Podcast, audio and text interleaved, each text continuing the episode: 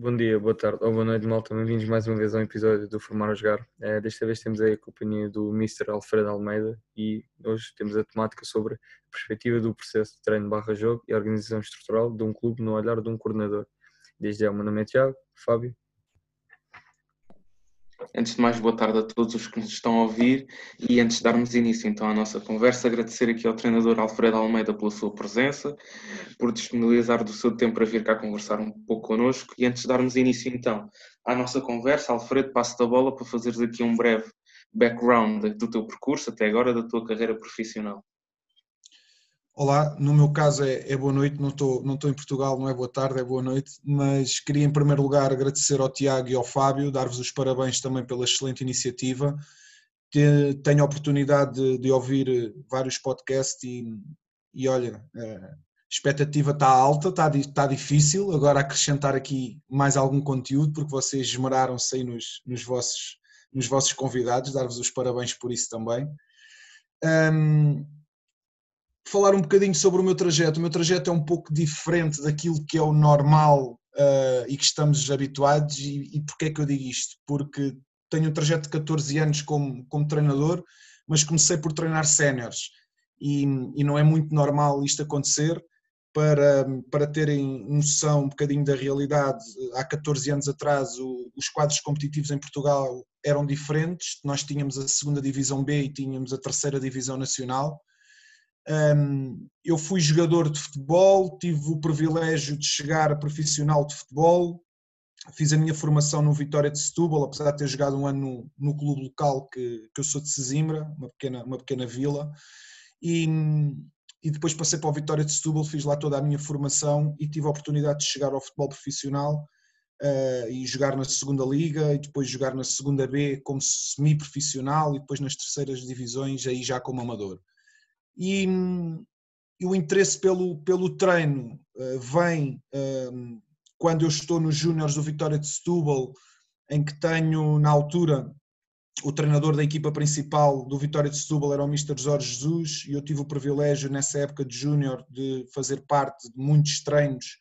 e de grande parte das sessões de treino no plantel sénior e é aí que, que começa a crescer um, um entusiasmo muito grande pelo treino aí começa a crescer um entusiasmo muito grande por tudo aquilo que estava em redor uh, do treino. E, e depois pensei em fazer a minha, a minha formação e fiz a minha formação tirando o primeiro nível, tirando o segundo nível. E com grande surpresa minha quando estou a jogar na altura em Vendas Novas na segunda divisão B recebo o convite do presidente para orientar a equipa até ao final da época porque o treinador tinha sido despedido, eu tinha o FAB e eles não, não queriam até, até ao final da época contratar um treinador e se eu queria ficar e assumir a equipa eu tinha 23 anos e aquilo na altura pareceu-me tudo uma aventura muito esquisita, mas ao mesmo tempo motivante e, e, aceitei. Aceitei, mas com o intuito de, ok, isto é até ao final da época e fica por aqui. O certo é que, é que as coisas foram acontecendo, eu tornei-me na altura, depois parece-me a mim que, que, houve um colega que conseguiu bater isso, mas na altura, há 14 anos atrás, fui o treinador mais jovem dos campeonatos nacionais séniores, em séniores, um, e então treinei o Estrela de Vendas Novas, treinei o Cova da Piedade, treinei o, o Grupo Desportivo de Fabril, treinei dois clubes perto da minha casa, o Grupo Desportivo de Sesimbra, o Grupo Desportivo de Alfarim, treinei o Futebol Clube Barreirense, estive nos Sub-19 do, do Vitória de Setúbal, e, isto tudo em, em séniores, uh, tirando os sub-19 do, do Vitória de Setúbal, e depois estive também envolvido em futebol de formação, onde um, fizemos uma remodelação naquilo que eram as escolinhas de futebol no Grupo Desportivo de Sesimbra, onde eu estive, estive envolvido diretamente e onde na altura também um, era um coordenador daquilo que era a formação do, do futebol do, do clube e depois quando fui para o Alfarim também aí na alavancagem do projeto das escolinhas no, no Alfarim, dois projetos que ainda hoje estão, estão, estão a andar, não é? mesmo com, com esta situação da pandemia, agora é uma, uma exceção, mas que me dá um orgulho imenso porque, porque entrei também naquilo que eu queria, que era ter uma realidade mais uh, assertiva sobre, sobre a formação. E para vos dizer que a nível de treino mesmo, uh, e diretamente tive com séniores sub-19, mas quando tu depois treinas séniores e estás envolvido com a formação, acabas por ter uh, uma grande ligação àquilo que é a formação e eu também fiz por isso. Não queria ser só aquele treinador de séniores que comandava a equipa sénior e a formação não conta para nada, não, muito pelo contrário. Estive sempre envolvido, quer no Cova da Piedade, quer, quer em todos os clubes por onde passei. Em Vendas Novas era mais difícil, ali no Alentejo não há, não há facilidade, por exemplo, dos clubes terem todas as equipas de formação, nem todos os clubes têm todas as equipas de formação mas aqui mais na margem sul consegui estar por dentro daquilo que eram os campeonatos de sub-17 distritais, de sub-16 nacionais. Isto tem vários contextos, como vos estou a dizer, no Fabril, com uma grande escola também de formação. Um, e, e, depois, quando surge o convite no, no sub-19 do Vitória de Setúbal, foi uma época fantástica, em que conseguimos, uh, conseguimos ir à fase, à fase de campeão, com os oito melhores de, de Portugal, onde conseguimos, na altura, também no sub-19 do Vitória, termos uh, três internacionais, onde conseguimos no final da temporada vender jogadores, neste momento estão dois jogadores na, na, no Vitória de Guimarães, vendemos um jogador para o Benfica que está no Sub-23, o, o, Tomás Azevedo, um, e realmente foi uma época que ao nível desportivo foi extremamente positiva, mas foi aquilo que se diz que a última imagem é que fica, e nós vamos para a pool dos oito melhores e ficamos em oitavo, e então há quem diga que a época, que a época foi, foi uma época desastrosa porque ficámos em oitavo porque fomos para a pool dos oito. Não, eu digo o contrário, eu digo que foi uma época fantástica porque o, o Vitória de Setúbal, o Vitória Futebol Clube estar dentro dos oito melhores acaba por ser uma época fantástica. E estamos a falar que perdemos perdemos contra grandes equipas nessa fase de, de campeão, para terem noção, é a equipa campeã de júniores do Benfica, bem conhecida por todos, com, com Félix, com Jotas, com Florentinos e tudo mais, e, e foi um gosto enorme, um prazer enorme. E entretanto, quando essa época acaba, recebo mais um convite, e aí pode-se dizer quase de um histórico do, do futebol português, foi o Futebol Clube Barreirense para treinar séniores, em que eu vou, em que eu, em que eu vou para, para o Futebol Clube Barreirense, fez quase, diria quase um ciclo na margem sul, porque se falarmos uh, treinar Vitória de Setúbal, treinar Fabril, treinar Cova da Piedade, treinar Sesimbra. Uh, faltou, como eu costumo dizer, faltou a Mora, porque estamos a falar a quase dos melhores clubes da, da margem sul e eu fechei ali um ciclo no, no, Futebol Clube Barreirense, com muito gosto, com muito gosto mesmo no futebol sénior. Um, e quando estava de, de férias uh, em Espanha, recebo um, um telefonema uh, do Benfica para esta aventura no estrangeiro, para esta aventura como coordenador uh, da Escola de Futebol do Benfica na Ucrânia, em Kiev. E na altura foi algo que eu tive que ponderar bem, mas rápido. E porquê? Porque telefonam no dia 16 de junho e dizem-me que é para arrancar no dia 5 de julho. Portanto, eu tenho 15 dias para definir a minha vida, quando tenho, tinha uma vida profissional paralela, quando tenho uma, uma filha que ainda não tinha feito um ano e outra com, com 8 anos. E então largar tudo e vir à aventura, mas voltaria a fazer tudo. Se calhar, em vez de responder ao fim de três dias, tinha que responder ao fim de um dia, ao fim de duas horas, porque estou completamente satisfeito com, com o percurso, completamente satisfeito até, até ao dia de hoje. Agradecer a oportunidade que me foi dada pelo, pelo Benfica de, de confiar na, nas minhas valências para, para coordenar este projeto, que vamos ter a oportunidade mais à frente também, se calhar, de falar um pouco sobre ele. E o, e o trajeto, Fábio, foi um bocadinho este, foi um bocadinho a começar nos séniores com 23 anos, a cair aqui esta bomba nas minhas mãos, e depois a paixão foi fazendo o resto. Obviamente que, que a competência também tem que fazer algo, não é? mas a paixão foi fazendo grande parte. E, e, quer tu, quer o Tiago sabem muito bem que muitas vezes a paixão move muito mais do que outras, do que outras componentes. É? Ministra, desde já agradecer aqui este pequeno briefing do seu historial enquanto profissional e académico e também queria pegar aqui num assunto, eh, antes de mais, é, engraçado que acho que até agora de todos os nossos convidados, acho que nenhum mencionou um projeto, uma trajetória tão acentuada, ou seja, começando do top, que é o top dos tops, e desconstruindo até lá abaixo. Muitas vezes o que acontece, e o Ministro salientou isso, é nós começamos no, no top, ficamos lá, ficamos lá ótimo e não queremos saber do resto. Mas não, o Mister acho que teve a preocupação e no meu ponto de vista até é bem de, ok, estamos ali do topo, mas vamos lá ver preocupação ali em baixo, o que é que acontece também e o que é que eu posso pegar também para melhorar se calhar possivelmente também aqui em cima. e acho que o trajeto que o Mister teve não só foi bonito, na minha uh, opinião, como é óbvio, mas também acho que é uma de salientar. Fábio, força.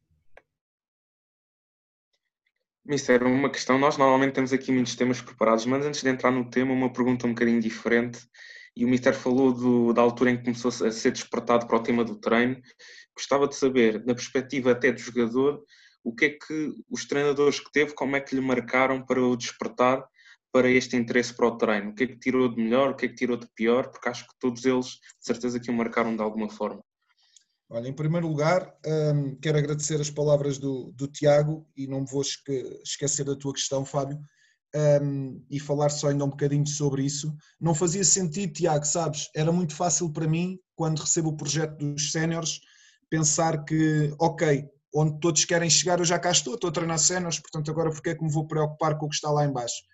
Mas e aí, e aí concordo com as tuas palavras quando tu dizes que tive a preocupação. Foi mesmo uma preocupação de tentar perceber, ok, mas onde é que está a gênese disto tudo? Onde é que está a raiz disto tudo?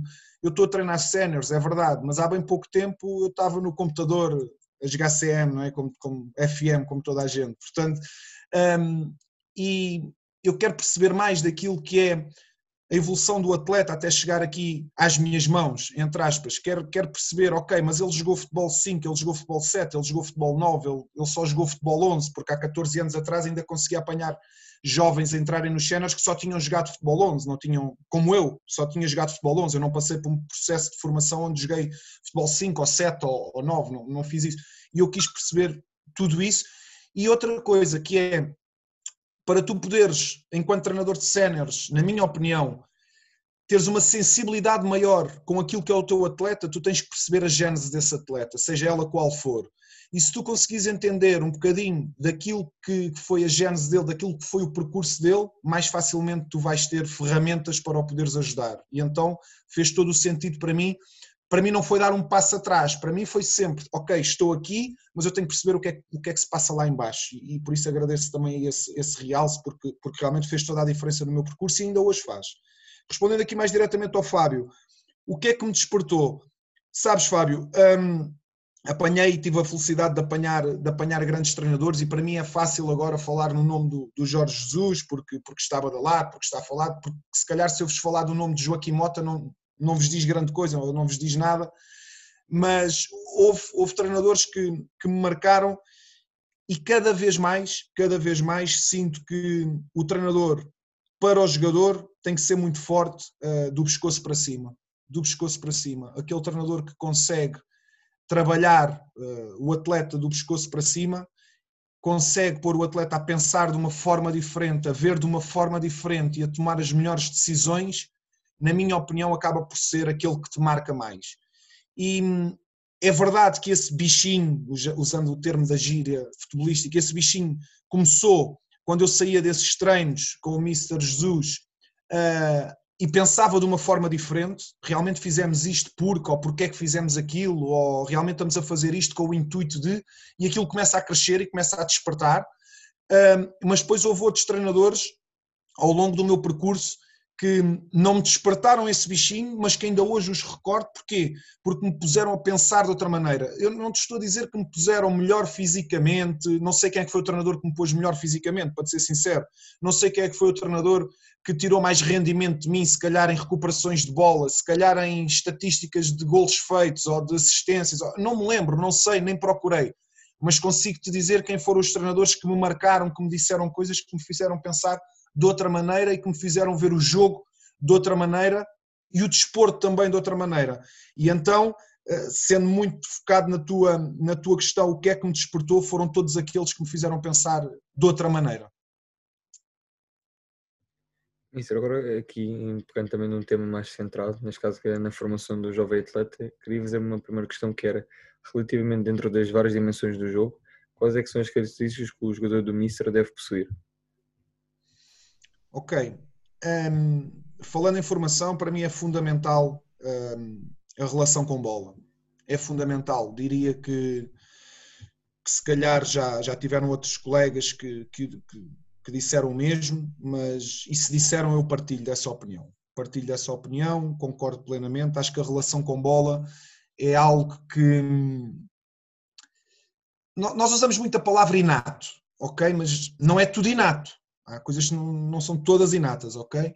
Mas uh, é algo que já está contigo. E se nós formos ao dicionário, ok, se já está contigo é inato. Mas eu não vejo bem a coisa assim. Eu vejo que, ok, se tu tens uma boa relação com bola, tu estás a facilitar a vida do teu treinador. Mas em grande percentagem. Porquê? Porque se tu não a tens, como é que ele vai conseguir que tu tenhas? E isto eu acho que é muito difícil tu trabalhares, a tua relação com bola. Não é, ou melhor, tu consegues trabalhá-la, mas ver os resultados disso é muito difícil. Há ferramentas para tu trabalhares a relação com bola, obviamente que há, mas tu já tens que ter lá algo, porque se tu não tiveres é muito difícil tu ver os resultados disso. Então aquilo que para mim é fundamental, a relação com bola, barra entendimento do jogo. Entendimento do jogo, para mim, depende do contexto, como é óbvio, mas quanto mais novos é aquilo que eu tento logo olhar, é se entendem o jogo. E o que é entender o jogo? Na minha opinião, entender o jogo é tu teres capacidade de resolver o problema em, em, em, determinado espaço. Esse, esse para mim é o entendimento do jogo. Eu vou resolver desta maneira porque entendi que desta maneira era a maneira melhor para a equipa, para mim, para um todo. Uh, então, se me perguntares, vais, vais olhar para um jogador, vais olhar para uma criança que está, que está a competir ou que está a treinar, o que é que tu vais ver? Se ele estiver sozinho, vou ver a relação com bola, como é óbvio. Se ele estiver num contexto de jogo, se ele estiver num contexto de exercício de treino, vou ver se ele está a entender e vou ver se ele está a tomar as melhores decisões. Depois, tudo o resto, um, vamos juntando, como é óbvio, vamos juntando as peças do puzzle e vamos tentando formar um, um puzzle harmonioso. Mas se o atleta, logo desde o início, entende aquilo que é o jogo e tem uma boa relação com bola, então o treinador tem, eu diria se calhar 75% da sua missão eh, facilitada. Mister, é, relativamente a que disse da relação com bola e entendimento de jogo, uh, tivemos um convidado que foi o, o, neste caso o Mister Tiago Botelho. Ele disse nós fizemos uma questão relativamente ao talento e esta questão do inato e inato. E ele disse-me uma frase que nunca me esqueci que neste caso o talento pode ser inato, como é óbvio, e vemos um grande, muitos exemplos do, do dia de hoje é que existe talento puramente inato, mas também acredito que o talento seja adquirido e acho que é essa questão que o Mister falou aí bem da, da experiência adquirida que o jogador vai obtendo desde a sua formação até aos patamares mais elevados da sua carreira é que vai permitir não só essa relação com a bola, mas esse entendimento.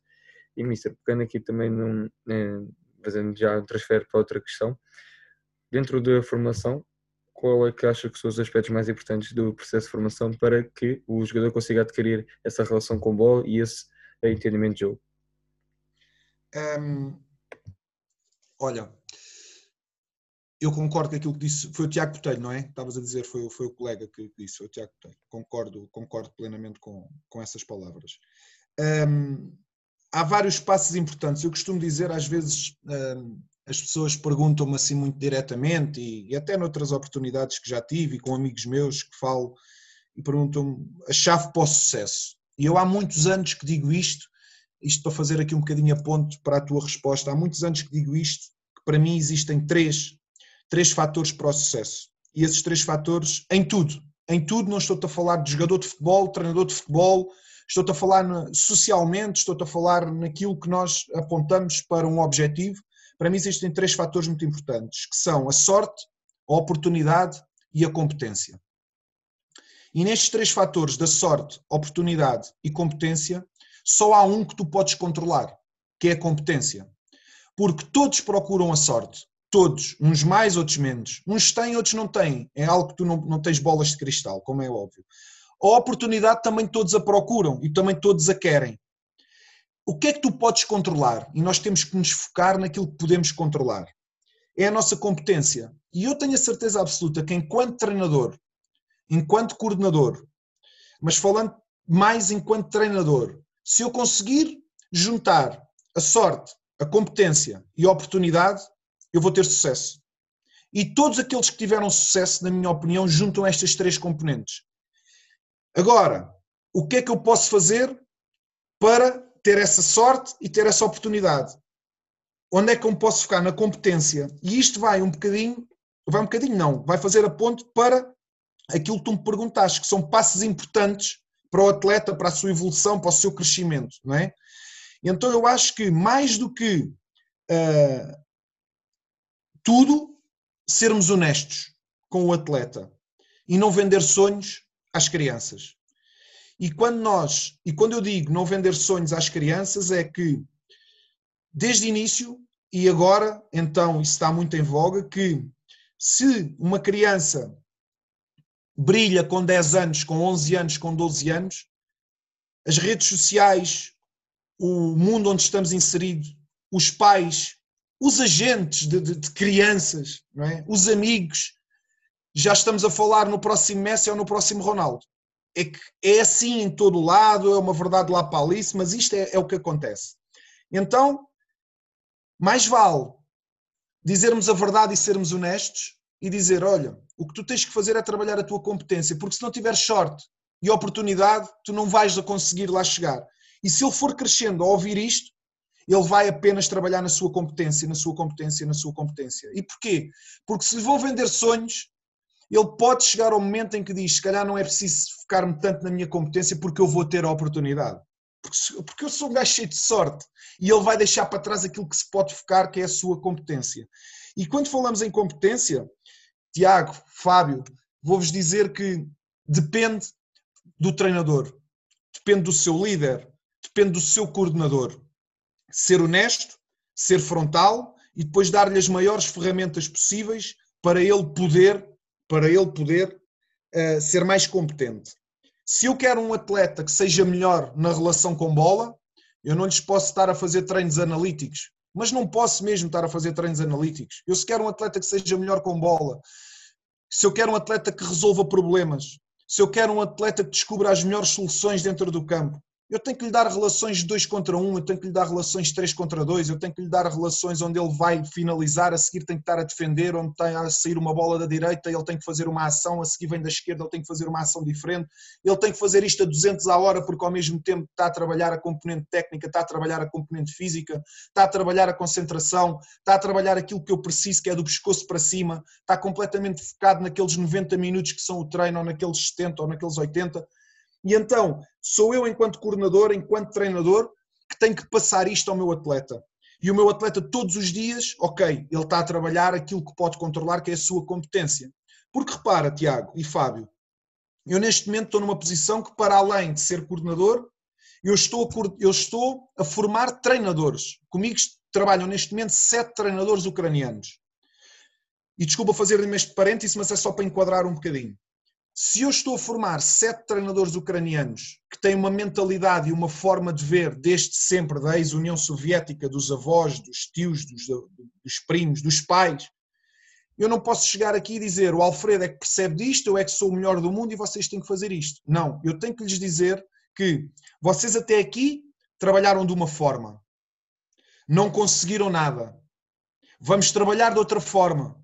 Porque, meus amigos, se não conseguirem nada, vão conseguir o mesmo que conseguiram até aqui. Então, vamos trabalhar de outra forma e depois vamos ver se temos resultados. E a forma que eu quero que vocês trabalhem é desta, desta, desta e desta. E é muito dentro disto. Vamos trabalhar as crianças neste contexto que eu vos disse agora. Vamos trabalhar as crianças não para elas ganharem, não para elas estarem focadas no resultado. E aqui neste, neste aspecto, então, país de leste e Ucrânia em particular, resultado, resultado, resultado, resultado. Não, vamos deixar o processo acontecer. E não vendam sonhos às crianças. Não vendam sonhos, não digam às crianças porque agora fintas três e metes a bola dentro da baliza e tiveste um torneio com seis equipas onde fizeste 40 golos e já vais jogar para o Shakhtar Donetsk ou já vais jogar para o Dinamo de Kiev. Não vendam esses sonhos às crianças. Quando o dia terminar, digam-lhes, tu focaste naquilo que podes, que é na tua competência. Tu estiveste lá, no treino, naqueles 90 minutos, e tu focaste em defender, em atacar, em resolver problemas, em sair de uma situação de um contra um, em sair de uma situação de um contra dois, em sair de uma situação de um contra três, porque não? Em ter a melhor decisão, aqui é para passar, mas ali já é para driblar, e agora aqui vou rematar, e agora vou dar ao meu colega da esquerda, mas na próxima situação que é muito idêntica já vou dar ao meu da direita, porque eu observei porque ele tem uma cobertura e o outro não tem. E isto é pensar o jogo.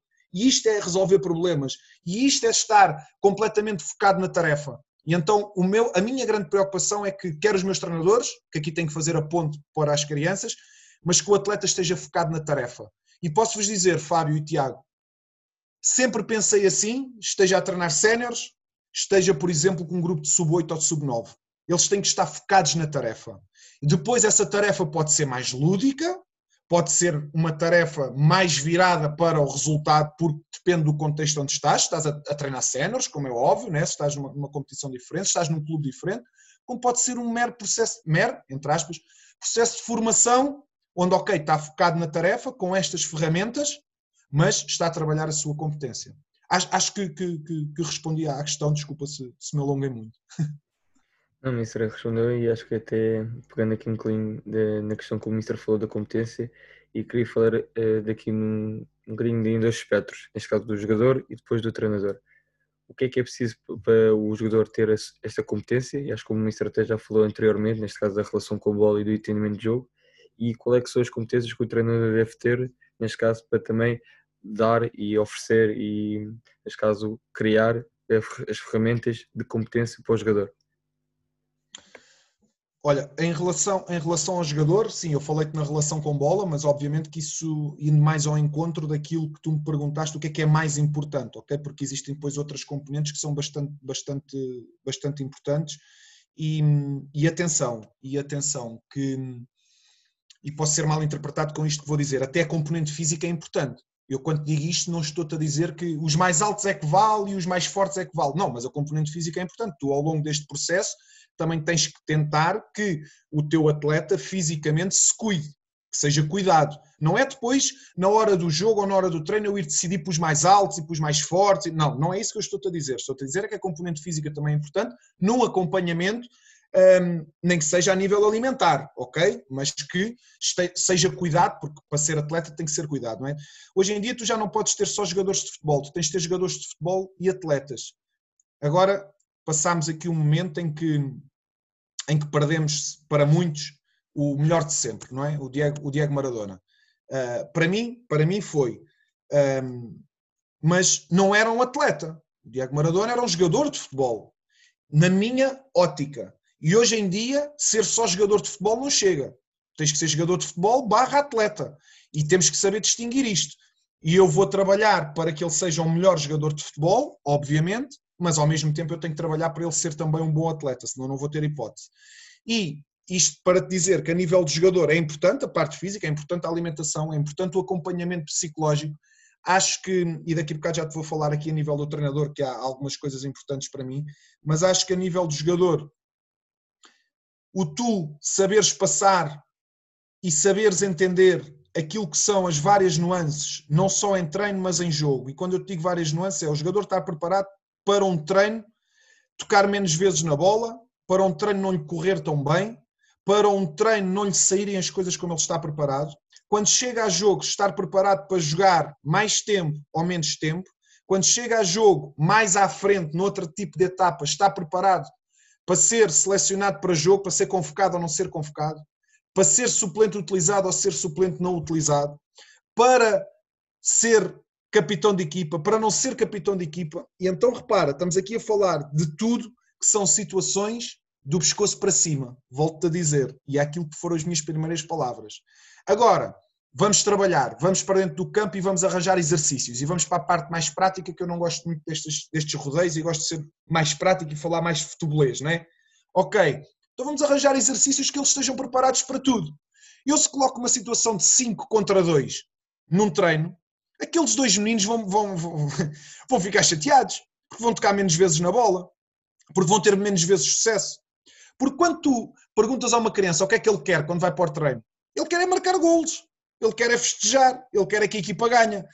Ele não, ele não vai olhar para o treino da mesma forma que tu enquanto treinador. Ele vai é, ok, eu vou, eu vou para um treino, mas é como se tocasse a campainha na minha escola para ir para o intervalo, dividimos as equipas e agora o que é que queremos? Ganhar e marcar golos e festejar, imitar o festejo do Ronaldo, imitar o festejo do Messi e por aí fora. Ok, então no treino, se eu meto uma situação de 5 contra 2, essas duas crianças estão a trabalhar. Eu estou a dar uma ferramenta a essas duas crianças para elas se prepararem para algo que elas não querem. Mas aqui é que está, para mim, o grande segredo do treinador. É tu pôres o teu atleta a fazer algo que não quer, mas com disposição para tal. Isso para mim é a grande ferramenta do treinador, a todos os níveis. Um treinador consegue pôr um atleta a fazer o que não quer, mas com disposição para tal, e motivado para tal e predisposto para tal, isso é fantástico. Porque se eu te disser, Tiago, tu és meu jogador, agora vais ali com o Fábio, vocês os dois, o vosso objetivo é roubar a bola àqueles seis e vocês vão com uma azia de todo o tamanho. E, oh, mister, mas ainda por cima aqueles seis jogam para caraças. Pois é, o que é que eu estou a trabalhar com o Tiago e com o Fábio? Eu estou a trabalhar que eles têm que ser fortes mentalmente, que eles têm que estar juntos, depois vamos aos pormenores técnicos. Não gosto muito, mas podemos ir, ok, a pressão, a cobertura, um estar mais perto, se a bola roda, o outro já, já vai pressionar e o outro já vai fazer a cobertura. Ok, tudo bem, pormenores mais técnicos. Não gosto muito. Vamos ao futebolês. É o Tiago que vai lá e o Fábio diz, olha, vai lá tu e corre tu que eu não estou para isso. E a seguir vai lá o Fábio e o Tiago, oh, agora vai tu. Não, eu tenho que estar a trabalhar. Agora imagina que daqui a um mês o Fábio e o Tiago, eu peço-lhes o mesmo exercício de 6 contra 2 e eles até, ah, ok, bah, bora lá, hoje vamos fazer melhor do que fizemos no dia antes. E lá está, isto para mim é fantástico.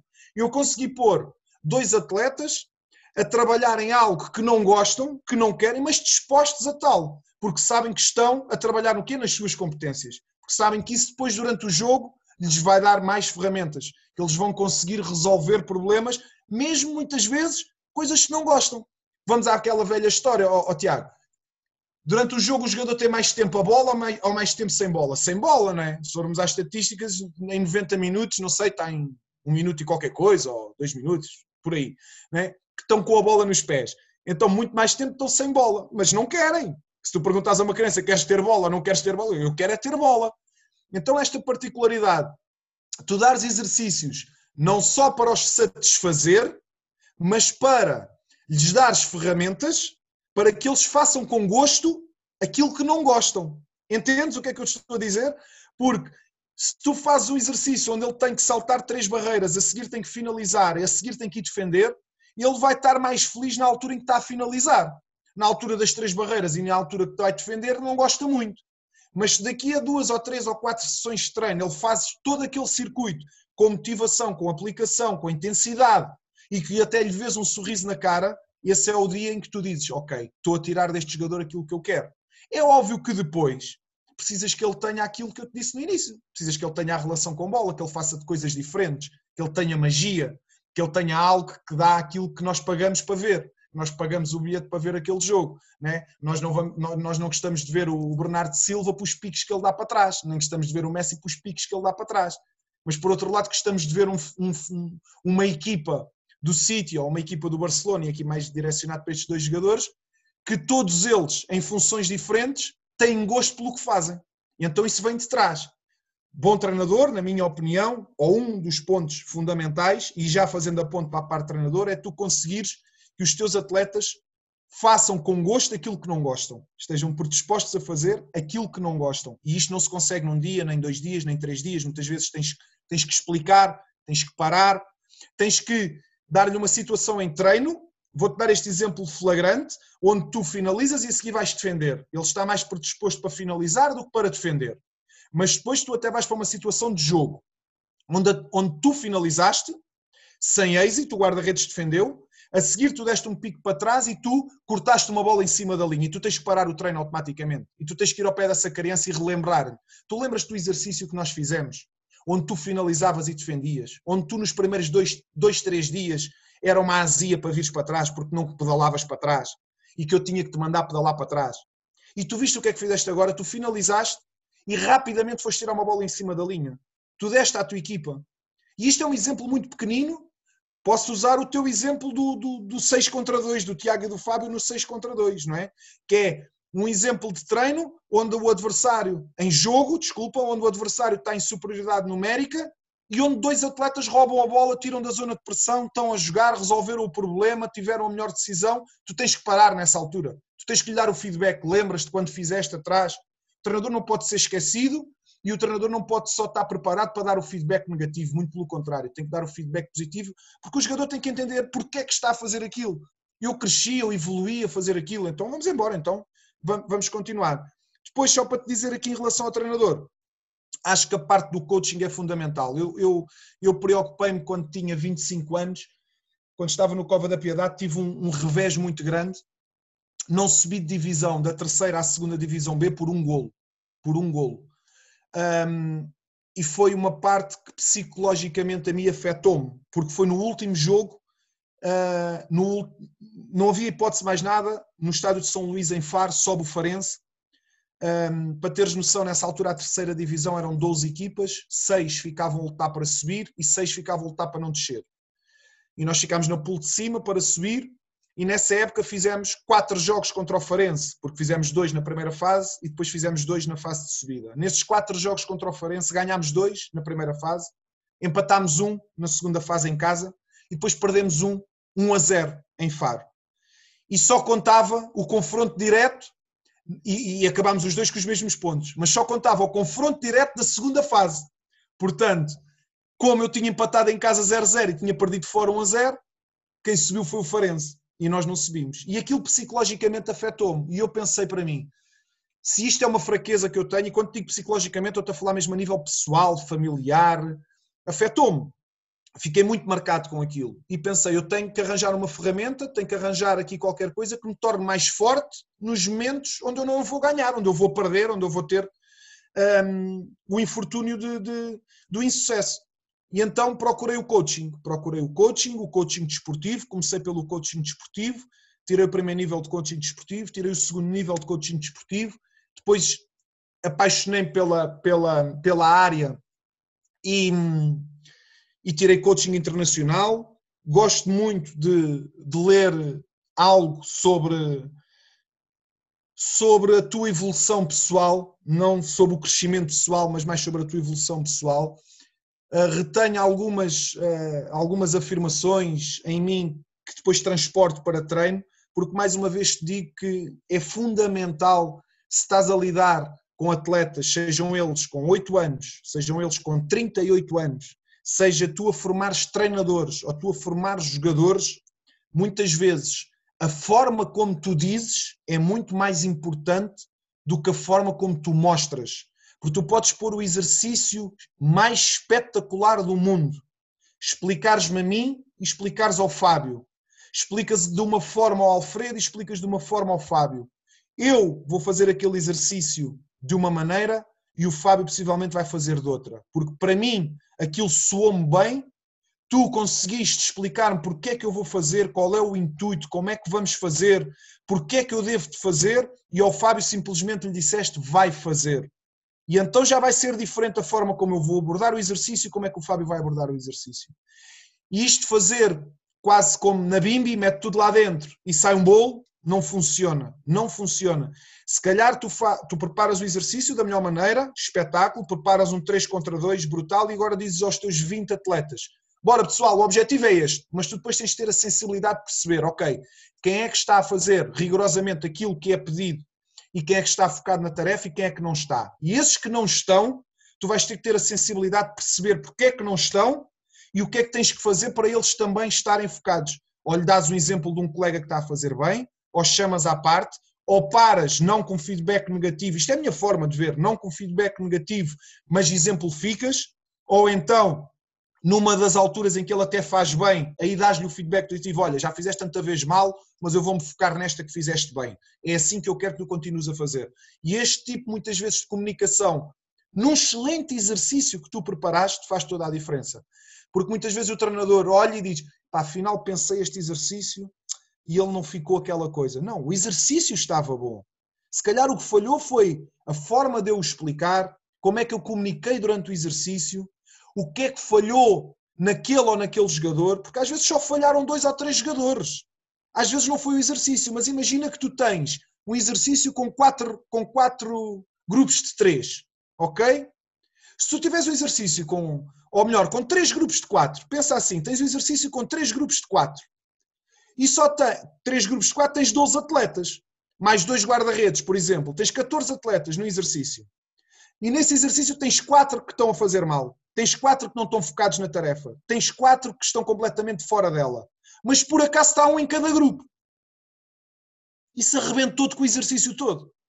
E tu tens de ter esta sensibilidade. Ok, espera lá. Então, e se eu trocar agora aqui e aqui, ou se eu falar aqui com este, ou se eu falar com este? Não podes chegar a casa e pensar, vou cortar isto. Não, o exercício era brutal, o exercício dava tudo. O exercício deu tudo a oito jogadores. O exercício estava fantástico. Agora vamos ter essa sensibilidade de perceber porque é que eu estou a pensar isto. Porque é que eu estou a pensar que o exercício está mal. Porque eles estavam desconcentrados, porque eles reclamaram do exercício, porque eles estiveram muito tempo parados, e onde é que eu posso mexer? Ok, depois há alguns que a gente chega à conclusão, é pá, já tentei tudo e este exercício não, não, não dá mesmo. Mas há outros que se calhar ficamos com uma perspectiva diferente. E há outros que dizem, é pá, afinal, foi só mudar aqui uma, uma simples coisinha e isto ficou melhor. E o jogador já está focado na tarefa, vamos à velha história, já está focado na tarefa, já está a trabalhar a competência e já está no processo de, de evolução. Sensibilidade é fundamental no, no treinador. Mister, acho que eu, acho que assim, em síntese, acho que o Mister resumiu tudo acho, deste episódio, em, em toda brincadeira.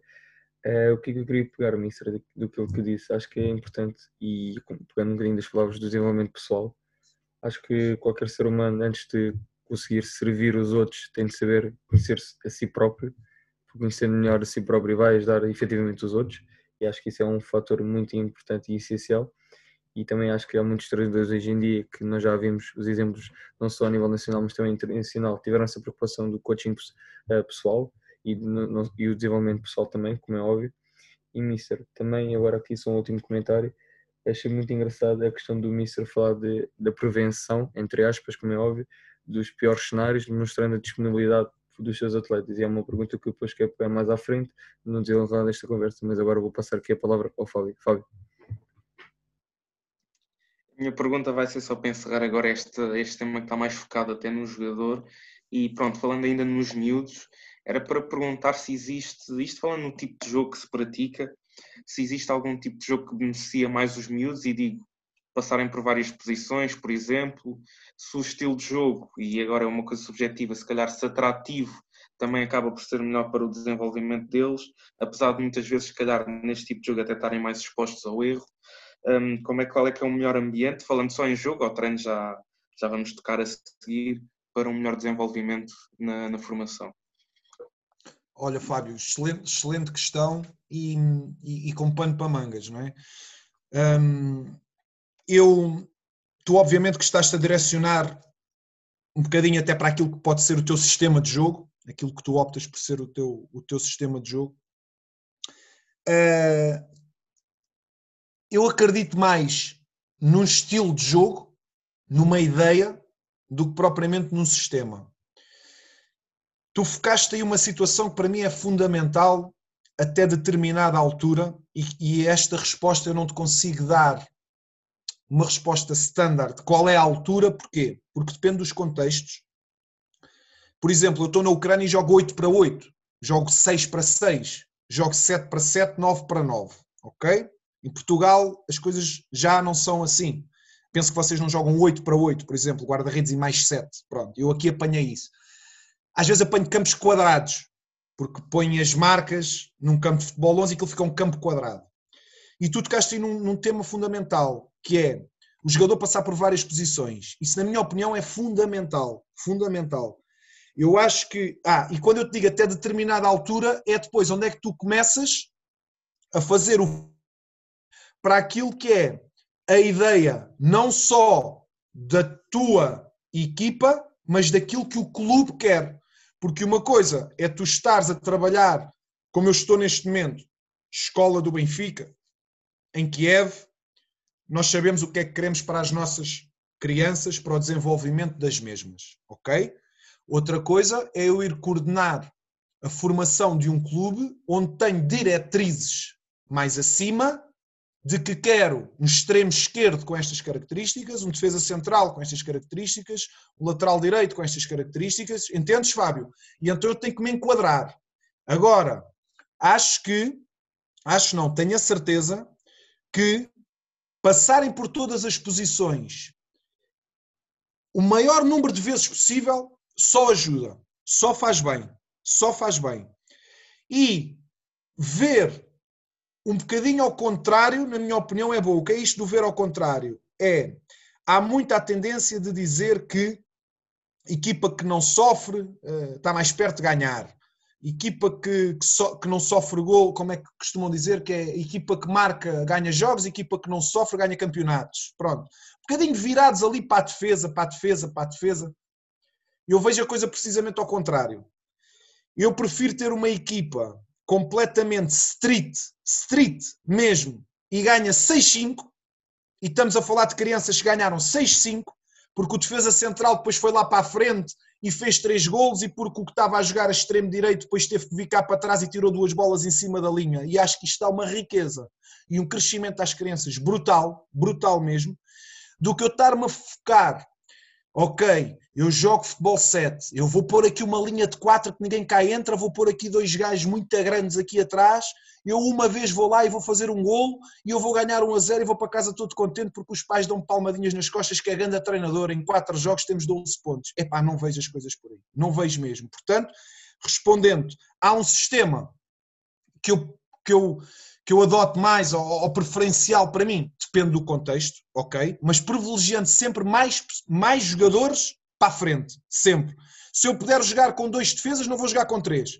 Se eu puder jogar com três, não vou jogar com quatro, ok? Isto só para, para te enquadrar. Se eu puder jogar com um, dois avançados, não vou jogar com um. E se puder jogar com dois extremos, não vou jogar só com dois homens na frente, entende? Eu, eu vejo sempre por aí. Agora, volto a repetir, também temos que ver onde é que estamos, onde é que estamos inseridos, porque eu também não posso, se eu estiver a coordenar um clube que me diga, Alfredo, tens que ser muito forte a trabalhar duplas de defesas centrais.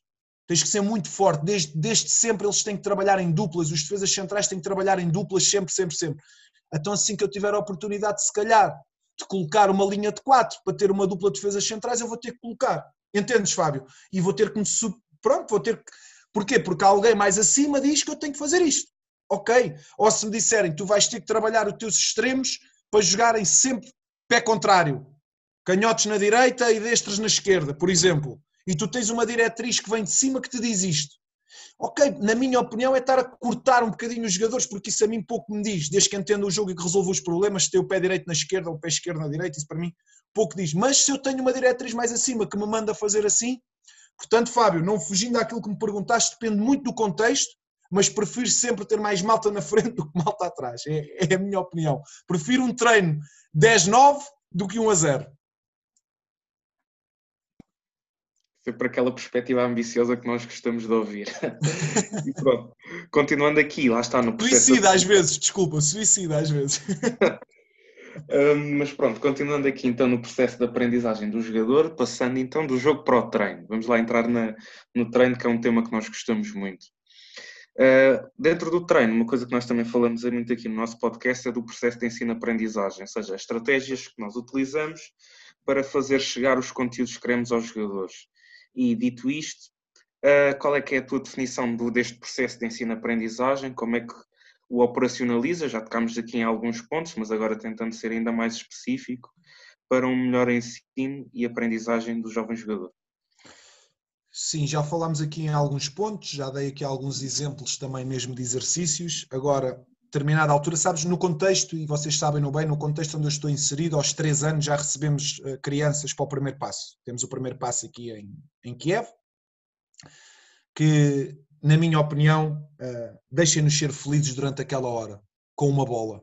Ok? Deixem-nos ser felizes durante uma hora com, com uma bola um, ehm, e deixem-nos dizer aos pais, uma hora antes do treino: pai, já está na hora do treino, vamos, quero-me ir embora, quero ir para o treino. Isto, isto para mim é o que mais conta, é a criança quer ir, a criança quer ir, não é forçada a ir, nem, nem pouco mais ou menos. Depois, é importante saberes separar aquilo que, que são a diferenciação que tu usas no treino dentro da qualidade que tu tens no teu grupo. O que é que eu quero dizer com isto? Tu não podes exigir uh, a um Tiago que tem uma fraca relação com bola o mesmo do que a um Fábio que tem uma excelente relação com bola. Então, como é que eu vou pôr isto em prática? Vou conhecer o meu grupo, vou conhecer Seja ele um grupo profissional, seja ele meninos dos sub-9. Atenção, vou conhecer o meu grupo e vou colocar exercícios para ajudar o Tiago e vou colocar exercícios para projetar ainda mais o Fábio. Um dia o Tiago vai chegar ao nível do Fábio? Não sei. Mas eu não posso é neste momento estar a pedir algo complexo ao, ao Tiago quando o Fábio consegue e o Tiago não consegue de forma nenhuma. Então é fácil. Fazemos dois exercícios. Fazemos dois exercícios. Onde dois exercícios onde, ok, naquilo que é a minha visão geral é para o mesmo, para evoluir, para foco na tarefa, para a criança resolver problemas, a criança tomar as melhores decisões, a criança um, estar focada no, no, naquilo que é a sua competência, muito bem. Mas, se calhar com um grau de complexidade diferente entre o exercício que eu pus o Tiago e o exercício que eu pus o Fábio. Muitas vezes só com a crise de tempo, muitas vezes só com o número de balizas, muitas vezes só com o número de adversários, muitas vezes só com o espaço. Sabes que tu mexes no teu exercício, ok, mexes no número, tempo e espaço. E aqui às vezes estás-lhe a dar uma, uma alteração brutal, brutal. E podes até ter o mesmo exercício e só teres mudado uma destas três componentes, número, espaço ou tempo, e ok, estás a ajudar o Tiago a crescer dentro daquilo que é o seu contexto atual e estás a ajudar o Fábio a crescer dentro daquilo que é o contexto atual. E esta, e esta preocupação dos treinadores em não é dividir o grupo, repara, eu não estou a dividir o grupo, eu estou a dar a segmentos diferentes conteúdos diferentes. Eu não estou a dividi-lo, muito pelo contrário, eu estou a aproximá-lo. Porque se eu fizer crescer o Tiago, eu estou a conseguir que o Tiago dê mais ao Fábio e que em conjunto se tornem mais equipa. Não sei se me estou a fazer entender. Eu, se eu colocar um exercício standard para todos, tenho 14 crianças, ok, é igual para todos, e depois no fim eu digo assim: ah, aquele é melhor do que aquele. Isto é, uma, isto é muito fácil. Isto é muito fácil. Eu vou ver um treino, vocês fazem um exercício, eu vejo os 12 meninos a fazer o mesmo exercício, eu no fim do treino digo que aquele tem mais competência e aquele tem menos competência. Ok, mas daqui a três meses eu vou ver o mesmo exercício e eu quero ver que aqueles que tinham menos competência estão melhores e aqueles que tinham mais competência estão melhores também. Pá, como é que eles fizeram isto? Ok, não, não deram exercício standard. fizeram uma filtragem e agora sabem que estes seis podemos pedir isto e estes seis podemos pedir isto. E agora vamos trabalhar nisto, vamos trabalhar nisto, vamos trabalhar nisto, vamos trabalhar nisto. E daqui a três meses, daqui a quatro meses, pá, se calhar vou pôr agora o mesmo exercício para todos. E todos o vão resolver. Uns mais rápido, que isso depois vem da qualidade, como é óbvio, outros mais, mas todos o vão resolver. Portanto, eu acho que esta separação, a palavra é um bocadinho bruta, não é? Separação, porque quem está a ouvir pode pensar, este gajo é maluco, então os bons fazem uma coisa e os maus fazem outra. Não, não é nada disso, é completamente o contrário. Eu estou é aproximá-los, é ter a sensibilidade de perceber que eu não posso nunca exigir tanto de um que está num grau no momento uh, hoje do outro que está num grau mais abaixo. Entendem? A exigência, sim, naquilo que é o foco, mas naquilo que é a resolução do problema, Muitas vezes ele não consegue hoje, mas consegue daqui a três meses. Uma coisa fundamental, Fábio: tempo. Tempo. É fundamental para quem dirige dar tempo aos treinadores. É fundamental para um treinador dar tempo aos jogadores. É fundamental para os jogadores dar tempo aos pais. E é fundamental para os pais gastarem o tempo e não irem ver os filhos. tempo ok? Tempo. O tempo é ouro, ouro. E depois é assim, não é por um treinador ter sido jogador de futebol que é mais treinador que o outro que não foi, isso é uma mentira pura. Não é por o treinador ser o melhor aluno da sua faculdade que é mais treinador do que o outro que jogou futebol e que foi internacional. Isso é mentira. Isto dá para todos, de formas diferentes, mas dá para todos. Tem que haver é competência. Um, há uma frase que eu gosto muito de um filósofo brasileiro que ele diz que ensina o que fazes, pratica o que ensinas e pergunta o que não sabes. E isto faz-nos crescer. Se tu ensinares o que fazes, praticares o que ensinas e perguntares o que não sabes, tu estás sempre a crescer. E enquanto treinador, este é um conselho que eu dou sempre. E quando eu digo ensina o que fazes, ah, mas eu não fui jogador de futebol. Não, mas tu tens muitas valências que podes ensinar. Depois pratica o que ensinas. Que é para verem, não, ele ensina, mas ele pratica aquilo que ensina. E depois, se não sabes, pergunta. Ou pesquisa. Porque a informação hoje está, está, está à distância de um clique. Partilhem, partilhem. Isto que vocês estão a fazer é fantástico, é partilha. Eu ouço os vossos podcasts e aprendo com todos. E se algum que ouvir o meu aprender uma coisinha pequenina é para espetáculo, já fico feliz. Partilha, partilha, partilha. Porque, na minha opinião, é o grande segredo do treinador português em relação aos outros, não é nada mais, nada menos do que a partilha. Partilham muito e que assim continuem a partilhar. Fábio, acho que, acho que respondi, fugindo um bocadinho àquilo dos sistemas, mas acho que percebeste, percebeste uh, a resposta. Sim, e agora continuando por aí também, era uma curiosidade que temos nossa, porque nós não conhecemos, não estamos aí, uh, não temos a oportunidade de saber se encontrar, qual é que foi o, o principal choque que encontraste relativamente àqueles que eram os meios e métodos e metodologias na Ucrânia relativamente a estas ideias que tu tens. E houve muita resistência e como é que foi possível contornar essa resistência? Fábio, ainda hoje há resistência, ainda hoje há muita. Olha, eles são focados para ganhar, eles são focados para gritar com as crianças, eles são formatados para levarem crianças mais velhas aos jogos dos mais novos, aldrabam os documentos para ganharem os jogos. Um, eles têm, os treinadores, grupos de 15, jogam futebol 7, só vão 8 a jogo, os outros não vão, só vão os melhores, os outros que se lixem. Esta é, esta é a mentalidade quando eu cheguei.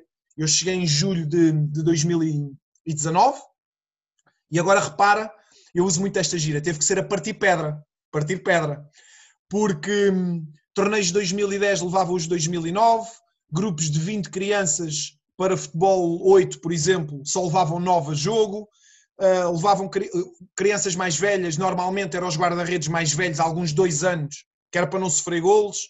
Se a criança falhasse um passe, gritavam. Os treinos era tudo passe, passe, passe, passe, passe, uma bola de um lado, o jogador do outro lado, passa, recepção, passa, agora recepciona com a parte interna, agora recepciona com a parte externa, agora... Estão a imaginar, ok? Estão a imaginar. E agora aparece aqui um translocado, que é mesmo assim, e vamos mudar isto tudo. É pá, calma, teve que ser a partir pedra, teve que ser devagarinho, devagarinho, devagarinho. Os pais a gritarem com as crianças, as crianças a chorarem quando perdiam. Ainda vejo isso noutros clubes, quando vamos jogar contra outros clubes. E vamos ao tempo. Filmei muita coisa em 2019, filmei muita coisa, sem nada XPTO, com o meu telefone, simples pormenores de crianças a chorarem porque não jogaram, noutros clubes, simples pormenores de equipas que levaram jogadores mais velhos, mas não ganharam jogos, para mostrar um ano depois. Eu tive vídeos no meu telemóvel um ano depois, quando faço os míticos com eles agora, ainda lhes relembro. Olhem, lembra-se o que é que aconteceu. Crianças que eles diziam: não, este não pode ir a jogo porque não, não tem condições. E hoje, naquelas tais equipas, são titulares deles, são aquelas peças-chaves. Olha, lembras-te deste jogador? Que tu dizias que não, epá, lembro, good evolution, dizem eles, good evolution, que o inglês deles também não é, não é, nada, não é nada especial. Ah, isso foi outra, outra, outra confusão, não é? Porque eh, na Ucrânia não falam muito bem inglês e eu estou sozinho, completamente sozinho. Não tenho tradutor nem falo russo, esqueçam. Portanto, tive que arranjar um treinador que falasse inglês, esse treinador ser treinador barra tradutor, mas depois imaginem, eu dou informação a esse treinador, esse treinador dá aos outros, os outros dão às crianças. Reparem o que é que se pode perder aqui de informação. Mas Fábio, diretamente, uma grande diferença, um grande choque cultural, uma grande. muito virado para o resultado, muito virado para o grito, para. Se, se, tu, se tu jogas bem, tu, tu vais a jogo, se tu não jogas bem, já não conto contigo. Muito desta mentalidade, sabes? Um, depois o que vejo, e aí agrada-me, o futebol ainda é o desporto número um, amam o futebol, ainda jogam na rua, ainda levam a bola para a rua e estão a jogar com os amigos. Se lhes pedires para eles treinarem três horas seguidas, eles treinam, amam o treino, amam o jogo. Uh, o futebol é tudo para eles e pronto, essa parte é aquela que me enche o coração e me enche a alma, como é óbvio. Mas por outro lado, se dizem que em Portugal é difícil com os pais, se passassem o mês na Ucrânia iam ver, não, Portugal é um paraíso. Porque aqui os pais gritam, os pais estão na linha de golo, os pais não se sentam na bancada, os pais estão na linha, na linha lateral a ver o jogo. Quando o menino passa, ele, se for preciso, puxa-lhe o braço e empurra para dentro e coisas deste género. Do menino fazer três golos num jogo, mas o pai estar aos gritos no fim do jogo porque, porque fez isto mal ou aquilo. Eu não percebo, não é? Mas só vejo a criança passar de um segundo ou dez segundos estar a chorar. Eu sei, bem, já lhe está a dar uma dura e tu vês um, uma resistência muito grande. Felizmente, chegámos aqui com, com 60 crianças e hoje temos 200. Se calhar é porque a palavra passa e se calhar é porque a coisa está a ser vista de uma maneira. Sabes que puseram-me uma alcunha na, na Ucrânia, já disse isto aos meus amigos e o pessoal do Benfica também sabe isto. A alcunha que o Alfredo tem na Ucrânia é o step by step. Porque eu disse tanta vez step by step puseram uma alcunha, a minha parceira, aos treinadores e não sei o quê, step by step, step by step, porque, porque tinha que ser assim, não, não tinha outra hipótese. Mas Fábio, tudo diferente, amigo, tudo diferente. É curioso porque até nós já, já tivemos aqui antes, alguns colegas teus também estão na Ucrânia e depois pensar que a Ucrânia lá está, e como eu já disse aqui, é campeã mundial em título de sub-20. Portanto, talento existe. Agora, como é que se pode pôr este talento para tornar lá está a Ucrânia numa potência do futebol? Acho que este é Excelente é... observação, Fábio. Excelente observação. É... Uh, existe muito talento, atenção. Existe muito talento. Eu vejo miúdos aqui e depois tem uma coisa. Os miúdos na Ucrânia não sei se os meus colegas disseram isto, mas eu pelo menos falo no contexto onde estou. Os miúdos na Ucrânia normalmente não estão só numa modalidade. Eu tenho muitas crianças que praticam karaté, praticam MMA, eles são muito agarrados às artes marciais, sabes? Uh, praticam boxe. E isto na capacidade motora, isto ajuda muito. Ora, se tu já tens uma boa relação com bola, se tu tecnicamente até já nasceste com aquela coisinha e depois alias a isso uma capacidade motora fantástica, imagina, são completamente diamantes por lapidar. Depois, podes é lapidar esses diamantes à bruta ou com jeitinho, não é? Eu, eu tento laminar da melhor maneira, mas há muito talento. Esse título de sub-20 não é por acaso, embora já comece a entrar na Ucrânia treinadores com outras mentalidades, nos grandes clubes, vocês sabem, no Shakhtar já está com mentalidade portuguesa, o Dinamo também já está com mentalidade mais uh, latina, o próprio Zória, que é uma equipa que vocês conhecem também aqui da Ucrânia, que agora apanhou o Braga, uh, tem um treinador que passou por campeonatos europeus e que também deu ali uma alavancagem naquilo que é, que é o clube com outras visões. O Shevchenko que é o selecionador nacional, também tem uma visão daquilo que é, que é o futebol europeu, então já não estamos a falar só do futebol do Mr. Lobanovski, que era, que era ex-União Soviética, onde mais vale partir que torcer, e, e, resultado, resultado, resultado. A coisa já começa a mudar um bocadinho, e se nós aqui Benfica conseguirmos mudar ainda mais um bocadinho, fico feliz com isso, porque sei que no Shakhtar estão a mudar, e está aos olhos de toda a gente, uh, com, os, com os excelentes recursos humanos que lá têm, espero que aqui também mude um bocadinho, porque Fábio, há muito talento, mesmo, mesmo, mesmo. Mister, queria pegar uma coisa que o Mister disse relativamente, se não me engano, acho que era a observação do contexto. E o Mister disse muito bem que quando chegou aí o choque era tanto, tanto que se tivéssemos que comprar Portugal com a Ucrânia, Portugal era um paraíso completamente a Kiev.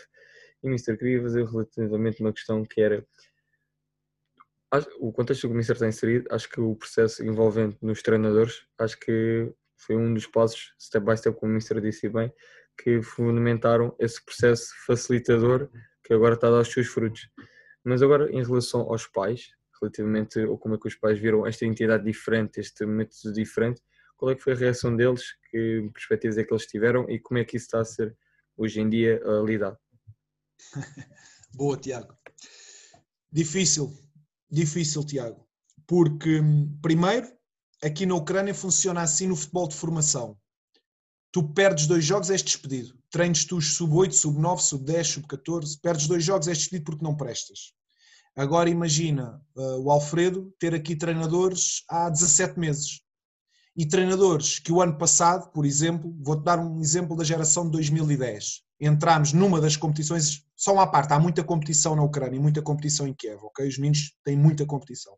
Entramos numa competição na Liga de Kiev, onde tínhamos 14 equipas, onde fizemos, aquilo foi só uma volta, fizemos 13 jogos, ok?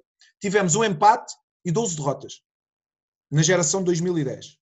Agora imagina os pais que queriam logo despedir o treinador, a parceira, porque tenho uma parceira, que é a conexão com o Benfica, não é? este treinador tem que ir embora e eu a ver e eu a sentir que o treinador tinha competência. Não, o treinador tem competência. Calma, o treinador tem competência, o treinador gosta de aprender, o treinador está-se a formar, gosta de perguntar, porque eu gosto de treinadores que perguntem. Eu gosto, não é chatos, mas que façam perguntas, ok? Perguntas com conteúdo. Não é aquele treinador que pergunta tudo e mais alguma coisa que anda todos os dias atrás de mim. Não, não é isso. Mas treinador que faz pergunta com conteúdo e que manda mensagem com conteúdo e que fazem uh, questões pertinentes. Eu gosto desse tipo de treinador. E ele era um desses treinadores. E eu disse: não, eu vou aguentar o treinador. O treinador vai continuar. Treinador, e o treinador a agradecer-me, porque depois lá está, depois mete outra parte, que é a parte financeira, também ganhava o dinheirinho dele e ganha o dinheirinho dele e ser despedido, não é?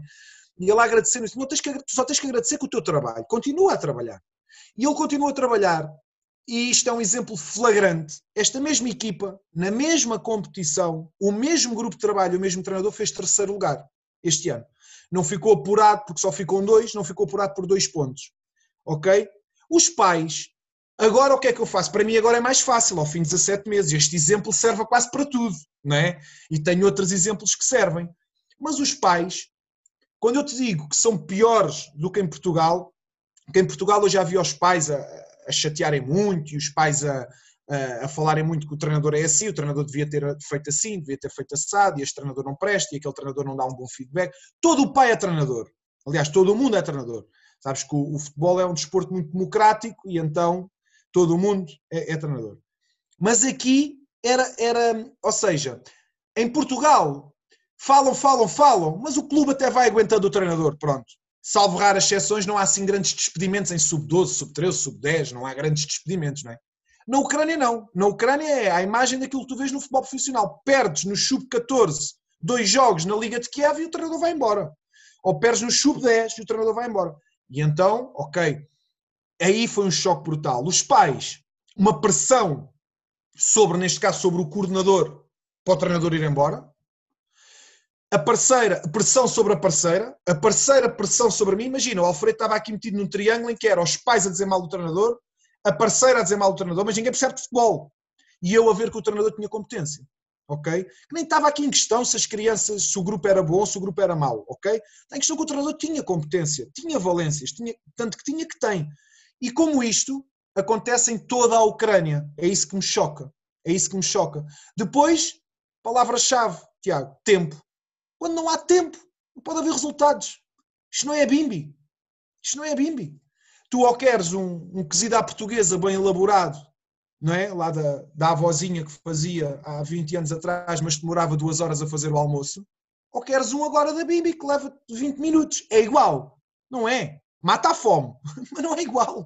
Portanto, a grande diferença é que na Ucrânia perdes, o treinador é mau. Ganhas, o treinador é bom. Tu podes levar quatro miúdos mais velhos, levas um guarda-redes, um defesa central, dois pontas de lança, dois anos mais velhos. Ganhas 5-0 e o treinador é, é uma máquina. O treinador é espetacular. Agora imagina, Portugal é um paraíso nisto, não é?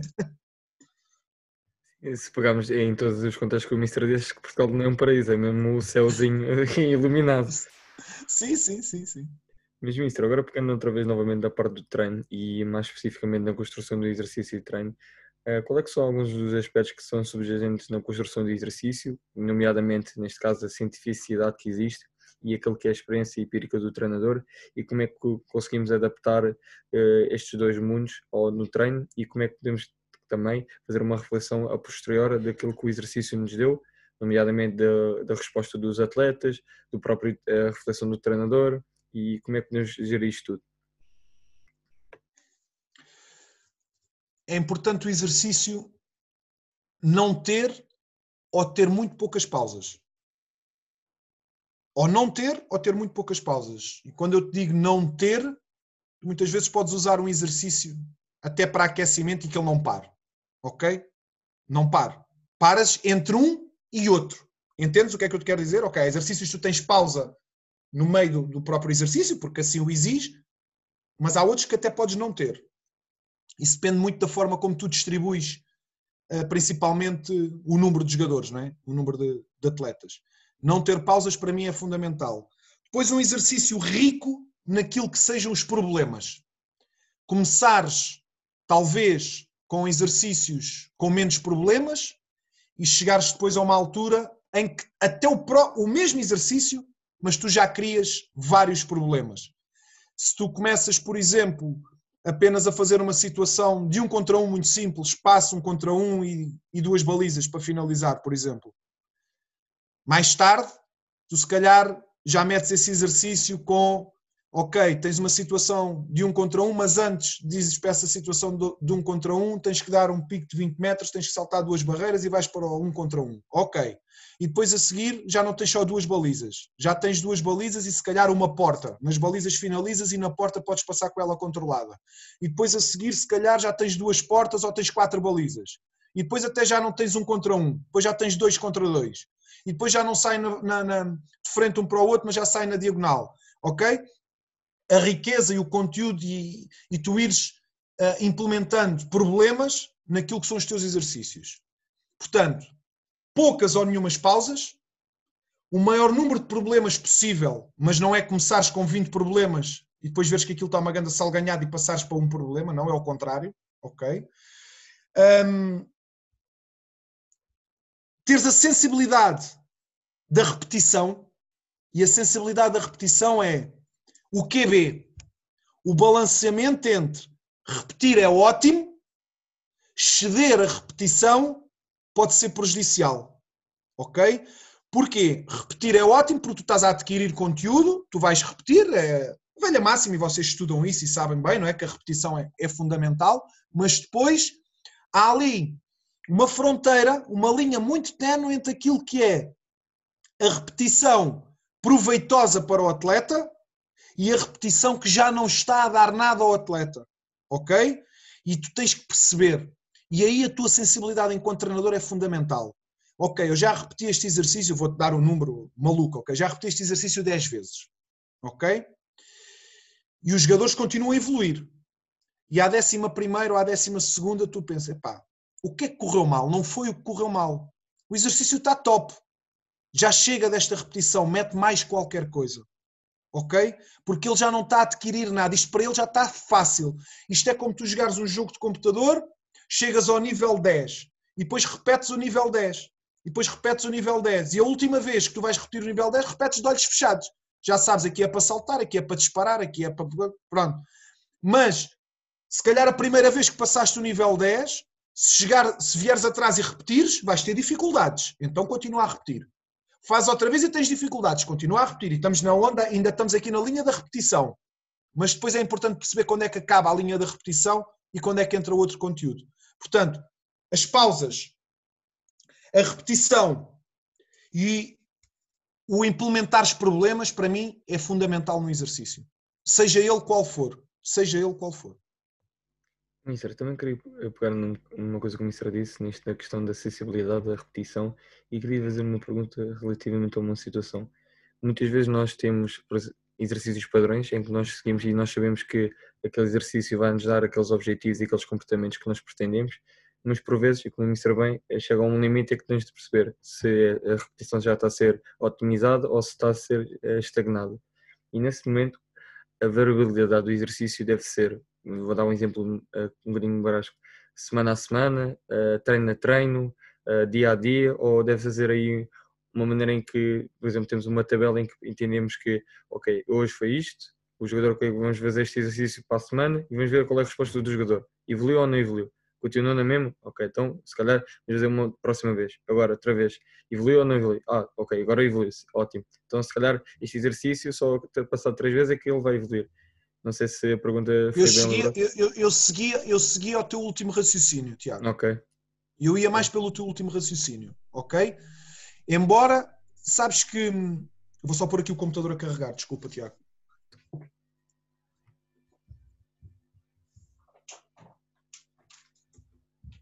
Embora também te diga uma coisa.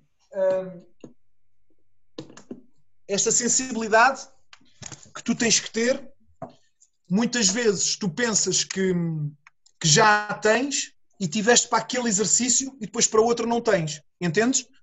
Uh, eu próprio acontece-me isso. Eu às vezes assisto a, a treinos e exercícios onde penso assim: não, vou, vou colocar aqui mais, mais uns problemas neste exercício, vou alterar aqui qualquer coisa, ou vou passar para outro exercício e digo, se calhar não devia ter feito. Se calhar não devia ter feito porque ainda não adquiriu as competências que eu queria para fazer isto. Entendes? Mas isto faz parte da vida do treinador. Dás ali um passinho à frente, é pá, se calhar não era bem assim, ok? A gente vem cá atrás outra vez. A gente, tem, a gente nunca pode é demonstrar ao, ao jogador que, que não estamos a seguir o processo dele, que estamos a fazer por fazer. Isso não. O jogador tem que perceber que está a ser acompanhado. É óbvio que uma criança com 9 anos ou 8 não tem esta percepção, ok? Mas vai ter aos 15 ou aos 16. Entendes? E então, tu, eu acho que o caminho que tu, que tu, que tu exemplificaste aí muito bem, com palavras muito simples, é, é, o caminho mais, se calhar haver ali uma janela, se calhar haver ali, fazeres ali um balanço, depois tentares perceber onde é que tens que ou alterar exercício, ou então dar-lhe mais qualquer coisa, para, para tentar perceber uh, até onde é que podes ir. Mas a repetição é, é fundamental, atenção. Sim, concordo. Acho que a repetição é uma das chaves para o sucesso que o miúdo pode ter, neste caso, no nível de repertório de todas as dimensões do jogo. E, sim, sim, sim. sim, Mister, agora pegando aqui e fazer um transfer dentro do treino para o jogo, eh, qual é que são alguns indicadores que nós podemos ver do jogo que o miúdo está a cumprir, não sucintamente, mas rigorosamente aquilo que nós pedimos e que hum, existe ali, neste caso até usando a palavra correta, sucesso naquilo que o miúdo está a realizar? Olha, Tiago, no, no, no, início da nossa conversa, quando falei num exercício, por exemplo, de finalizar e depois ir defender, dei-te um exemplo muito prático disso, né? Um, também falei ali naquela, naquele exemplo que te dei do, do 6 contra 2 ou do 5 contra 2, que são exercícios que tu fazes em, em treino e que tens depois um transfer para jogo que tu consegues avaliar se o atleta fez aquilo porque na altura pensou aquilo ou se fez aquilo porque trabalhou aquilo ok? Tu consegues analisar isso, porque uma coisa é um jogador que hum, tu estás a fazer um exercício com ele, que ele te finaliza e a seguir tem uma reação muito forte porque finalizou sem êxito, ou um jogador que perde a bola e tem uma reação à perda muito forte porque tu trabalhas com ele há muito tempo dentro desse parâmetro, chegas a jogo e vês que ele fez, e isto é fruto do trabalho, isto é transfer do treino para o jogo.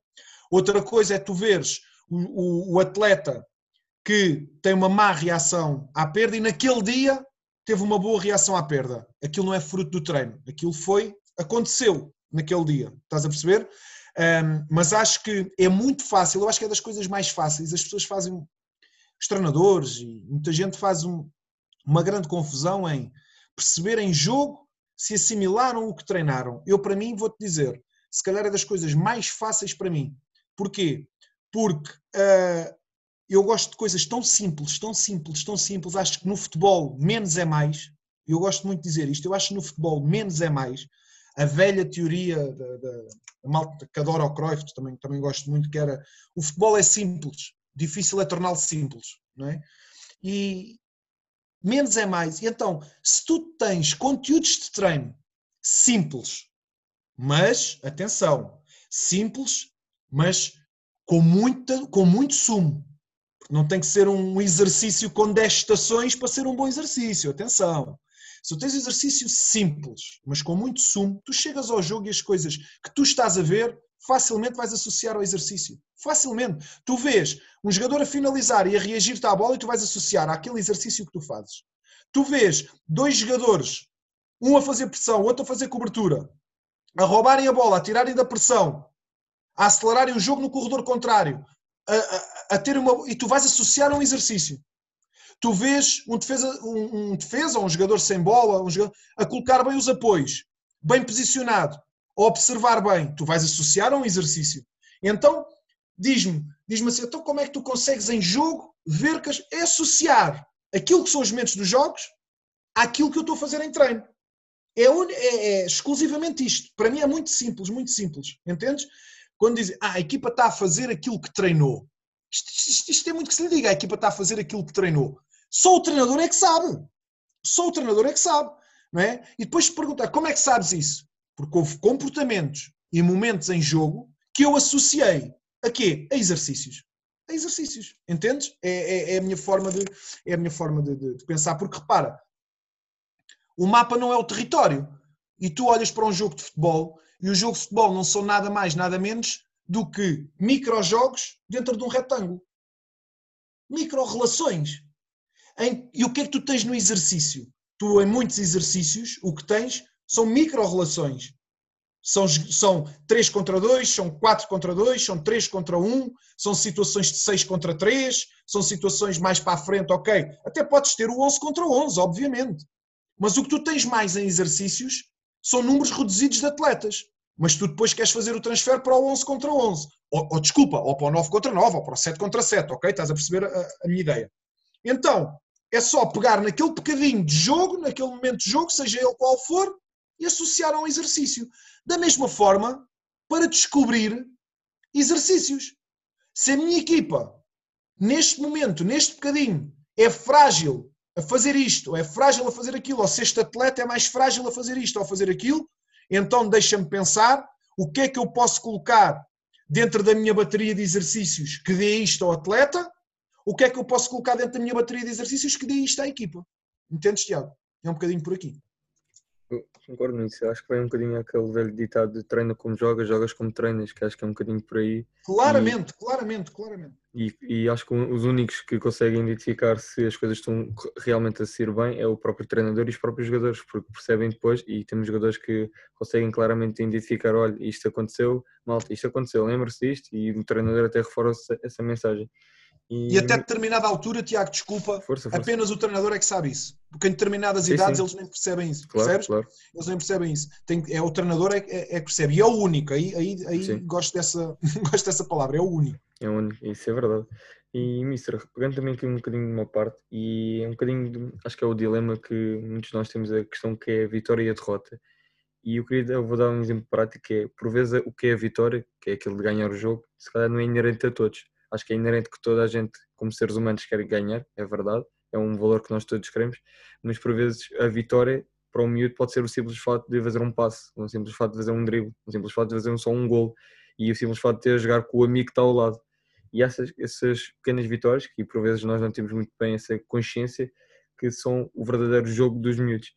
Pegando neste hum, ideologia ou este paradigma, como é que nós conseguimos lidar com isso e como é que nós conseguimos perceber dentro do, de cada jogador que nós temos qual é a sua vitória, qual é que, aquilo que eles querem mais.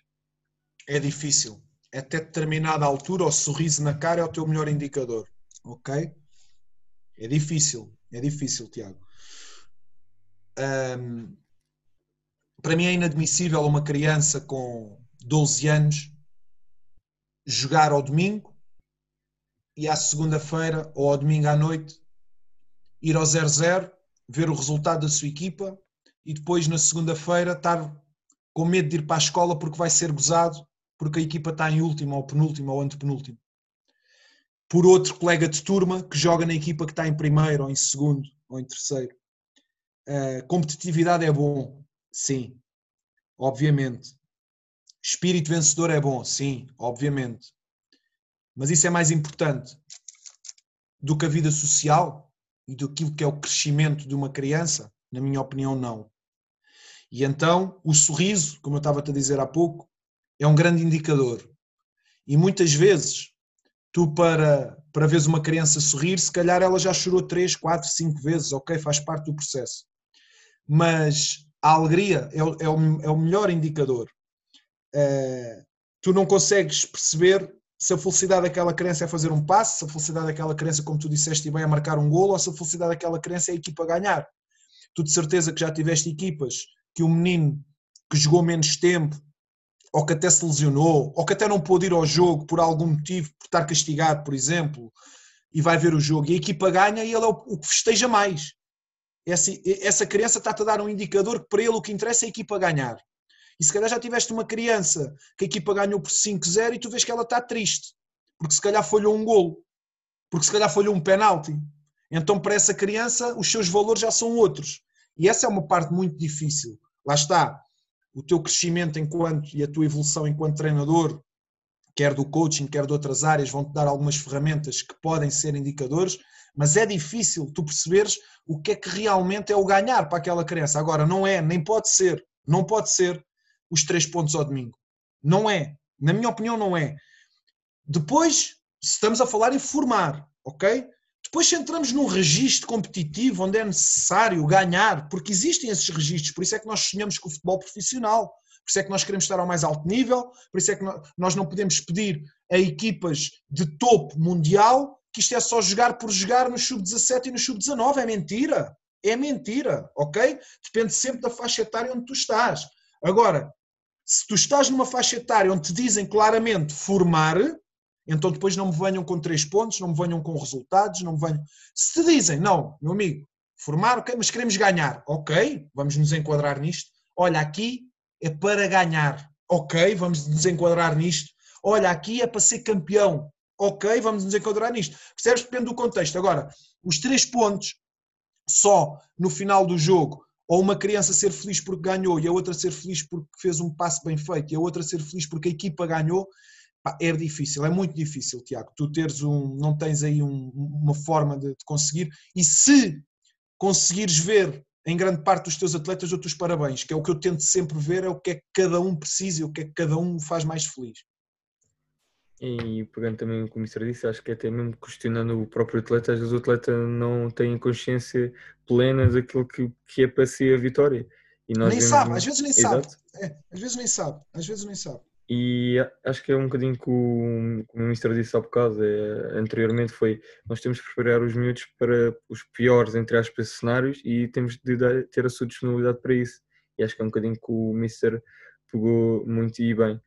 Mister, Tiago, já pensaste que pode haver uma criança que ir ao treino para ele, o momento mais Exato. importante é aquele em que ele, por exemplo, por exemplo, leva um jogo de computador para trocar com o amigo e ele está desejoso de chegar ao treino, que é para trocar o jogo de computador, que é para quando chegar a casa ir jogar naquele jogo de computador. Isto pode ser um momento de felicidade do treino daquela criança.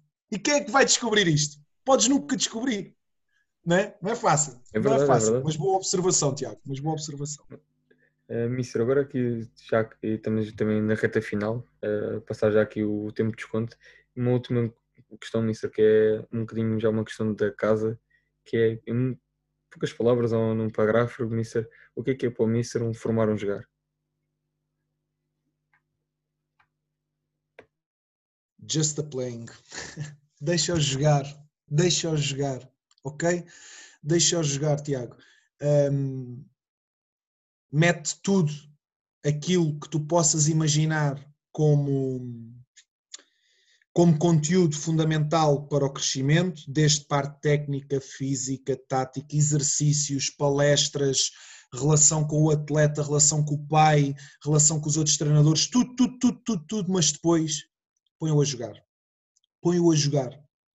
E, e acho que é a melhor forma de formar, é pô-lo a jogar, porque tudo isto que falámos aqui durante este tempo importa, faz sentido, faz falta, quem for mais competente vai ter mais sucesso, sem, forma, sem, sem dúvida alguma, mas acima de tudo, joguem. Eu não posso ver crianças a fazerem analíticos, exercícios específicos com uma especificidade que às vezes nem os adultos entendem aquilo, com 1040 estações no mesmo treino, parece que vai aterrar um helicóptero, e depois jogam 90 minutos, e depois jogam 6 minutos. 8 minutos e alguns durante o jogo tocaram três vezes na bola. Portanto, deixa-o jogar. O Pelé dizia que foi o melhor jogador do mundo porque a rua dele era a que tinha mais buracos. Portanto, é assim, deixa-o jogar. É, é, a minha opinião, é a minha opinião, Tiago e, e Fábio. Acho que não podia estar mais de acordo nisso. Acho que ao fim do cabo, independentemente seja formação ou não, toda a gente, desde pequeninos a graúdos, só queria jogar e simplesmente a sua paixão por o jogo de futebol. Olha, é. Tiago, e aqui só mesmo também como nota de rodapé, esta particularidade de eu ter treinado em vários contextos, um, quer do primeiro passo, quer a séniores, mostram-me cada vez mais isso. Cada vez mais isso. Mister, e tenho de agradecer desde já a sua disponibilidade a esta partida, que acho que, como toda a gente quer, nós, quer aqueles que irão ter a oportunidade de ouvir, vão estar muito gratos, não só pelo conteúdo, mas também pela reflexão que irão ter após ouvir isto. Desde já, eh, desejar todo o sucesso profissional e pessoal neste projeto e nos futuros projetos que irão ter. E mais uma vez, obrigado, Fábio. E agradecer, lá está, o Tiago já falou da partilha, do conhecimento, mas da minha parte também agradecer a paixão do, com que falou sobre, tudo, sobre todos os temas. Acho que é, é aquilo que também faz, é um dos traços que tem que ter o treinador, é paixão pelo jogo, paixão pelo treino, e, e acho que é muito do que fica também aqui, para quem nos está a ouvir. Portanto, uh, muito obrigado, lá está, pela disponibilidade para, ter, para estar connosco. Portanto, as maiores felicidades uh, pessoais e profissionais para a época que se avizinha, que, que nos possamos encontrar um dia, apesar da distância. E muito obrigado, Mister. Só para terminar, Tiago, Fábio, agradecimentos, dizer ao Tiago que parabéns por, toda, por todo o guião, parabéns por toda a condução do, da nossa partilha, ao Fábio também, e depois a palavra que o Fábio disse, a paixão é aquilo que, que nos move. E acima de tudo perceber que neste momento o Tiago, o Alfredo e o Fábio estamos em pé de igualdade, somos treinadores de futebol, portanto não há o melhor, o pior, o que está na China, o que está na Ucrânia, o que está em Portugal, o que está, não há, somos treinadores de futebol, portanto eu é que agradeço, nesta altura também desejar-vos um bom Natal, desejar-vos um, um excelente, uma excelente passagem de ano, um, dia 21 de dezembro uh, estarei, estarei em, em Portugal e vamos ter a oportunidade um dia de, nos encontrar com, com todo o gosto, ok? Um abraço muito forte para os dois, para o Tiago e para o Fábio e parabéns pelo vosso trabalho. Obrigado, Mister. Uh, malta, chegamos mais um episódio do Formaram Jogar. Espero que tenham gostado. Ouçam, partilhem e comentam e vemos no próximo episódio do Formaram Jogar. Até a próxima.